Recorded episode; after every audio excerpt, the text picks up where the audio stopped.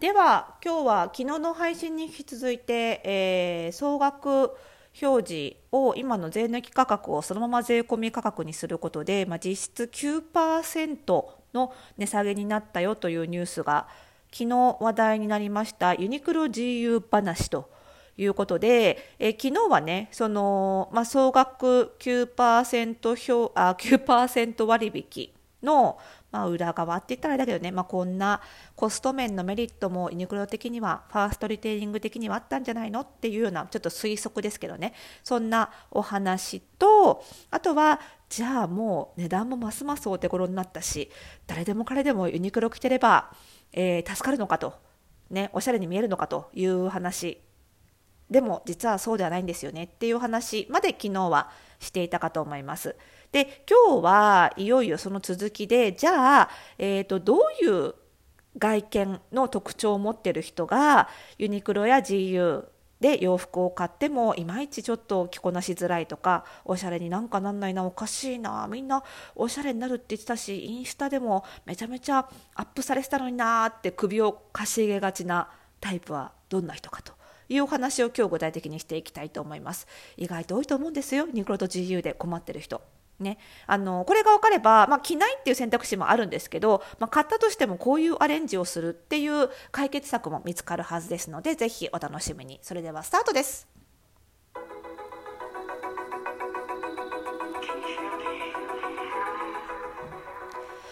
はい、ということで始まりました、おしゃれの呪いを解くラジオ。久々のね、2回連続の前編後編ということで、本日、ユニクロ GU 後編でございます。209回目の配信でございます。えー、この番組では、あなたに巻きつくファッションへの思い込み、イコールおしゃれの呪いをバサバサと解いていきます。服装心理学をベースに、おしゃれをもっと楽しみ、自分を変えるコツをお届けしています。お相手はパーソナルスタイリストで、日本服装心理学協会代表理事の久野里沙でございます。本日もよろしくお願いいたします。はい。ということでね、まあ、ユニクロ GU ってね、もうとにかくいろんなブロガーさん、インスタグラマーさん、えー、着こなし上げてますので、なんかそれ着てればおしゃれに見えるんじゃないのっていうような、ね、あのー、位置までね、上り詰めた感がありますけれども、果たしてそうかっていうと、まあ、あの、前回のね、昨日の配信で言った通り、まあ、基本的に人間の外見が一人一人全然異なる以上を、全員が絶対に素敵に見えるブランドっていうのはありえない。この商品はいろんな外見の人に似合いやすいよっていう商品単品は稀に生まれたとしても、えー、ブランド全体がそうであるっていうことはブランドの商品全体がそうであるってことはまずありえないので当然、えーと毎回毎回ユニクロで買って毎回毎回満足できるっていう人もいれば当たり外れがすごい大きいって人もいればなんか全体的にユニクロユニクロってうまくいかないんだよなって感じる人もいると思うんですよ。でそれどういうタイプか、まあ、ユニクロと GU の商品の傾向からあのこのタイプの人はちょっと当たり外れが激しいよとかちょっと似合いづらいあの着こなしに工夫が必要だよって人がいるので今日その辺のねあの似合う似合わないの外見面の話にちょっと突っ込んでいきたいなと思っています。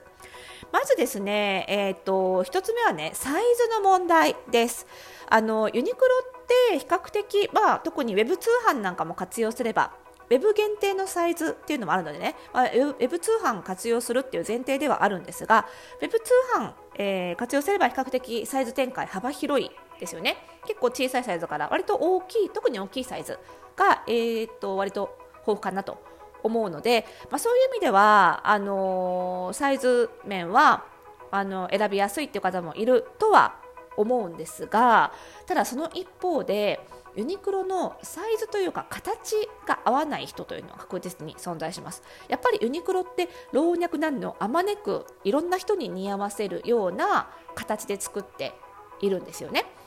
なのでごく平均的な体の形っていうのかな。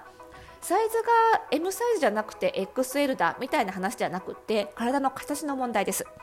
えー、ウエストに対しての肩の比率とか身長に対しての腕の長さの比率とかそういう体の形のその比率がどっか1箇所だけイレギュラーな人だとちょっとユニクロ厳しいって感じることが多いと思うんですよ。例えばあの分かりやすいところで言うとユニクロのジーンズ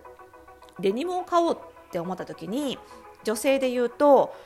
割と全体的に細身なんだけどウエストに対して結構ヒップが大きい。っていう人そのヒップの絶対値サイズではなくってウエストとヒップのその比率ですよねがあの結構大きいっていう人はヒップに合わせるとウエストが合わないしウエストに合わせるとヒップが合わないみたいなことが結構起こりやすいでこれもちろんユニクロ以外でも起こるんですけどでもあのウエストに対してヒップを大きめに作っているブランドもあるのでその全部が全部、えー、っとそういう人も合わないわけではないんですよね。ただユニクロはサイズが展開なのあのサイズ サイズが展開なんだ。サイズが豊富サイズ展開が豊富なのであのどんな人でも合うって思っちゃうとそれは間違いだよっていうことです。つまりね。あの非常に平均的な体の形に合わせて作られているので当然ですが、えちょっと腕が長いとか、えちょっと、えヒップに対して、えウエストのボリュームが少ないとかあとは全体的に細身なのに肩幅だけちょっと大きいみたいな方だとやっぱり商品探しづらいっていうのはあるし基本的にあんまりお直しできないと思うのであのそういう意味でもちょっと厳しいかなとお直ししてねプラスでお金かかるぐらいならちょっとユニクロで買う意味がないかなっていうところもねそう感じる人も多いんじゃないかと思うのであだからサイズ展開は豊富は豊富なんですけど誰でもサイズが合うってわけじゃないよっていうそこを結構過大評価されがちなので、まあ、そこはまず一つ考えておく必要があるのかなと。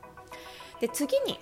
えー、デザイン面っていうとやっぱり特にユニクロの方、まあ、GU はね、あの結構デザイン性が高いものもありますが特にユニクロの方はやっぱりシンプルな傾向ですよね、まあ、だからこそ着回ししやすいとかアレンジがしやすいとも言われていますがそれは着回しとかアレンジの腕がある人なわけで基本的にはやっぱり着やすい人はそのままストンって着て似合う人が着やすいわけでなんかユニクロでただ上下合わせるだけなのに素敵に見えるっていう人はそもそも外見的にシンプルなものが似合う人が多いんですよ。インスタなんかちょっと見てみていただけるともう基本的にそうなんですけどね。でじゃあデザインがシンプルな方が似合う人ってどういう外見タイプの人かもしねあのうちの診断を受けたことがあったり私の12月に発売した書籍「最高にしっくり似合う服選び」をお手元に持っている方はその診断結果見ていただきたいんですけどまずパーソナルカラーでいうと、えー、サマーもしくはオータムの人。えー、この2タイプはですねあのあんまり派手な色よりは比較的落ち着いた穏やかな色目が似合いますしあんまりガチャガチャいろんな色を入れない方が似合う逆にこう上下同系色みたいなのの方がシックにこなれた感じで着こなせる方が多いので結構特にユニクロ商品相性いいです。なんですがスプリングとかウィンターの人って結構あのこまごまと色の切り替えがあったりあのいろんな色を使ってる方が似合うのでそもそも柄物が得意だったりあとは細かいんですけどあのフード付きのねパーカーなんか着た時にフードの紐の先っぽにユニクロなんかだと結構紐結んだだけで止まってるものが多いんですけどここになんか違う色の留め具がついたりとかした方がスプリングとかウィンターって似合うんですけどそういう細部の細かい凝ったデザインってあんまりユニクロには期待ができない、まあ、そもそもそういうブランドじゃないのでねとなるとちょっと寂しい印象にやっぱりなりがちなんですよ。そうなると自分で後から手を加えてちょっとアクセサリーで盛り上げたりとか何かスカーフをつけたりとかちょっと派手な柄のインナーを組み合わせたりとかしないとなんか寂しいなとかなんかただのご近所着にしか見えないなってことになりやすいわけなんですよね。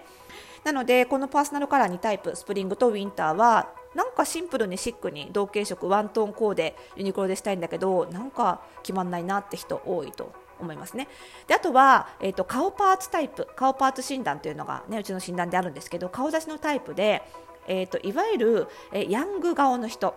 えー、つまり童顔の人ってことなんですけどの場合もやっぱりあのデザインが結構ごちゃごちゃ賑やかだったりとかあのいろんな切り替えがあったり柄があったりいろんな装飾物がついてたりちょっと賑やかな方が似合うタイプなのでこういう人もユニクロのシンプルなもの、まあ、GU の方がまだ似合うもの多いと思うんですけど結構シンプル傾向のものが厳しい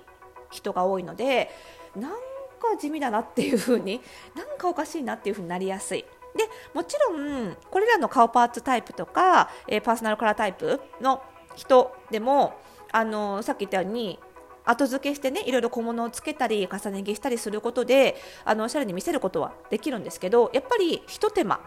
ひと技二技三技必要になってくるっていうことなんですよね。そうするとちょっとあのユニクロと GU これを買っておけば OK みたいなのをそのまま信じてただ着るだけでは難しいっていうのが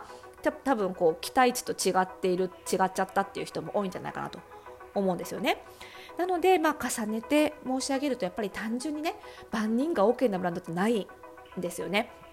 なので、えー、それをいかに自分にとっての OK ブランドは一人一人違うってことなので、まあ、それをいかに知っておくかやっぱり無料で溢れてる情報っていうのはあの必ずしも自分に合うとは限らないのでみんながユニクロいいよって言ってても自分がいいとは限らないだからみんながいいって言ってるのに自分は似合わないことで自分を責めない自分のスキル不足ではなく単にその取り入れる知識が間違っただけかもしれないっていうことをぜひ覚えておいてもらいたいなと思うんですよ。でやっぱりその自分個人がこのショップ行けば OK っていう情報っていうのは本当に役に立つものなのでぜひそれは能動的にねあのある程度お金を払って取りに行った方がいいんじゃないかなと思うんですよねもちろんユニクロどうしても着たいんだっていう場合には自分に合ったアレンジ方法っていうのは存在するのでぜひねプロの力を借りて、えー、そういうことを1回勉強すると本当に一生ものなので学んでほしいななんて思います。